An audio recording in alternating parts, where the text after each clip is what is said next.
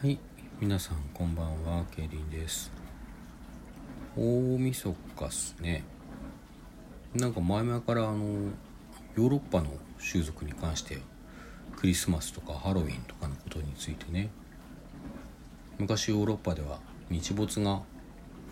一日の始まりだったので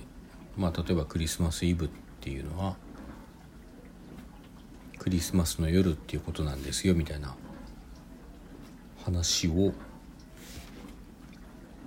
まあ、割としつこく何度もしていたんですけども日本はどうなんでしょうね。今でこそこう夜明け前のことは未明と言ったりしますけど昔からこの真夜中が一日の変わり目だったのかな。初日の出とかね見に行ったりするけど日の出が始まりだったりはしなかったのかな。どうなんだろう。ちょっと分かんないとこですねその辺ね。知らない。で、まあ、何かご存知の方がいらしたら教えてくださったら嬉しいですね。まあまあそんなこんなで大晦日なんですけどね。せっかく大晦日だから今年1年を振り返ろうかなと思うんですけどやっぱコロナ抜きにはね語れない1年でしたよね。案外ねこう大きな影響を被ってない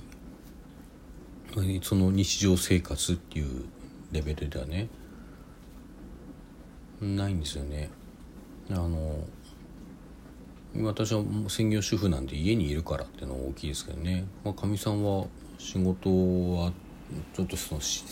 行かないっていうわけにリモートっていうことが非常にやりにくい職種だったので、まあ、普通に出勤していてね。まあ当初ね学校がなかなか新学期になっても始まらないとかそういうような話はありましたけどね。だからしばらくはなんか落ち着かない時期って確かにあったことはあったんだけども。まあ私がすることってそんな変わんないじゃないですか。家にいて家事するっていうのはね。まあだから日常的にはその大きな変化なかったんですけどもやっぱ余暇余暇について言うとこうだいぶね影響を受けましたよね。合唱をやってますけど合唱も練習できなかったのね当時。あの当初は。そもそも会場が会場はその地域のね地区センターみたいなところを利用するんですけどもそういう会場がもう貸してくれなくなっちゃったっていう状態から会場は空いたけど合唱の練習はしちゃダメよって言われたとかね。そういう状況から。で、まあ、今はマスクをして距離をとってだからいつもよりもね定員を少ないこの部屋の定員をなんか半分ぐらいかなにしてそれからまめに換気してくださいというような約束で貸してくれるようにはなって合唱やっていいよってことになったんだけども。まあマスクしても案外歌えてるけどね。なんか危ないなと思うのはその合唱の練習の会場よりもむしろ行き来の方がね遠くなったりすると。で人混みになったりすると嫌だなっていうのはありますよね。合唱はねその学校の合唱コンクールの練習でクラスターが発生したとかいうんでちょっと今また合唱ダメだろうっていう話になりかけてたような感じあるんですけども逆にあれですよね一般合唱団でだいぶ前にどっかで出たきりでしょうそのクラスターってね。まあやっぱマスクして距離取って換気してっていうのは一定の効果があるんだろうなと思いますよね。100%じゃないにしろね。うんまあまあそういう話はいいや。そういう話はねそれぞれそれぞれの方がいろいろ判断して自分の行動に生かしてくればいいと思うんですけどね。まあそんなこんなで合唱に関しては影響を受けたしなんだってライブですよね。あもう散々言ってるけど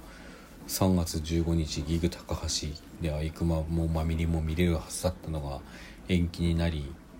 最終的には夏に延期になったんですけどね。夏に延期になったのが最終的に中止になってたってことになって返金されたけど中止になってから結局オンラインでやりますよっていう話になってね。まあオンラインではやってくれたけど。でその3月の末から予定されていたあ熊の春ツアーも順次もう最初の大阪だったかな最初がが中止になり次も中止になり次も中止になり最後のファイナル六本木 EX シアターも中止になったでしょ。それからまなみのりさはね3月15日に見るはずだったのがやっぱり中止になってその後あれなんですよね。あの、まあ、3月末と4月頭に3月末に広島かな？4月頭が東京で予定されていたライブっていうのはちょっと私都合がどうしてもつかなくてどっちにしても行けなかったんですけどもその後夏にライブをやりますっていう有観客でやりますっていう話になって私それ抽選に当たったんですよね。やったーと思っていたら、え、ついに生まみれが見れると思って喜んでいたら結局やっぱりできませんって言ってオンライン化しちゃったでしょでその後ちょうどその後ぐらいですよね。夏のイベントが軒並みオンライン中止になるかオンライン化してしまって、まあ、ちょうどやっぱりあゆくまのね久しぶりの有観客ライブが9月13日でしたっけ？あの EX シアター六本木であの5月のライブをやるはずだったその会場でね結構暑かったんですけどねそのことも。でやることになってまあ大体その頃からねぼちぼちとこういろんなことが再開されてきたかなという感じで。合唱の練習が再開されたいつ頃だったかな？もうちょっと忘れもうちょっともうちょっと合唱の練習が早かったのかな？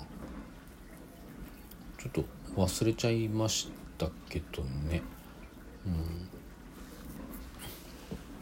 うん。同じ頃だったかな？なんか9月ぐらいからですねとにかくねいろんなことが再開されてきたの。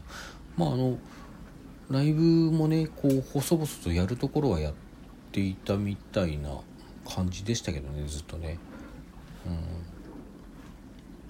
うん。まあそれでもあんまり大っぴらにはしにくかったみたいなね雰囲気はありましたよね。ただ私このコロナ禍のね当初春頃にあの何の強制もないのにみんなすごく協力してあの感染拡大防止に努めていて日本人の国民性がどうのって言われてたけど私あれあんまり信用してなくて日本人の国民性ってさあのまあみんなやってるからやるかっていうのが一回緩み出したらまあみんなやってないしってやらないっていうような国民性だと思ってるのでだからまあみなんとなくみんな飽きちゃってまあいいんじゃねっていう雰囲気ができちゃったらこれもう終わりだろうなと思ってたら案の定今なんかそういう感じですよね割とね。うんまあだからどこまでどこまで何をやっていくかなのかちょっとよくわかんない。あの宴会とかさその会食会食とかなんとかもこうちゃんとちゃんとしたやり方でやればそんなにリスクが高くないっていう主張もあるんですけどもその旅行とかね。うん一定量多分そのちゃんとしたやり方が崩れちゃう人たちっていうのがいてそして一定量いてそこからこう堤防が崩れちゃうと感染症ものが感染症なのでそこからうわーって広がっちゃうっていう恐れはあると思うんですよね。まあ私感染症の専門家でもなければ統計の専門家でもないのですごくイメージで適当なこと言ってるだけなんですけども、うん、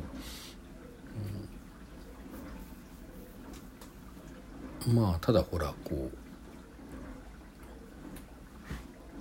一箇所破れたらそこからっていうようなイメージはあるじゃないですか。まあだからこう100%もうね絶対やめろ締め付けろっていうふうにもなかなか言いづらい言いづらいというかそこまでは言えない言えないっていうよりもそこまでじゃなくてもいいかなとも思う部分もあるんですけどねあるんだけども、まあ、ちゃんとしたやり方をすれば大丈夫っていうその条件付きの大丈夫ってあんまり大丈夫じゃないよなっていうのは思いますよね。うん旅行とかもそうましてや会食ってさまあご飯食べるぐらいだったらそれでいいかもしれないけど今も問題になってるのって忘年会でも飲み会でしょ要は飲んだらさそんなの崩れるってみんな みんなわかるよね。分かってるよねそんなの。飲んだり飲んでちゃんとしてられる人ってそんなにいないですよね。って思うんだけどね。文化だから、まあ、文化なん文化ってそんな大事ですよ。文化大事なんだけど大事だけど一方で大したもんじゃないよねっていうかまあアップデートしなきゃいけない部分って文化っていろんな意味でさあるわけだしね。まあまあそんなことはいいんですよ。今年1年。今年1年ね。まあいろいろ大変でしたよ。大変だった。うん。でみんなよく頑張った。みんなよく生き残った。これ聞いてる人みんな生き残ってるでしょ。うん。大したもんだ。俺も生き残ったよ。でね俺はそのライブに行ってうん何かこうそこでクラスター発生でもしたらねまた悪者にされるんだろうなと思いつつライブに行ってねつくづく思うけどわしがこう無事に生き残ってこのコロナ禍でなんか重い空気の中でも楽しく一年を過ごせたのはほとんどがあゆくまのおかげですよ。まああとまマミリとねねねのねさんと、まあ、最近ニュアンスとかねブクガとかねそういう方々の推しの方々のおかげで今年もなんとか楽しく過ごすことができました。きっと来年も推しの方々のおかげで楽しい一年になると私は確信しております。はいというわけでお時間となりましたのでここまで。皆さんさようなら。良いお年を。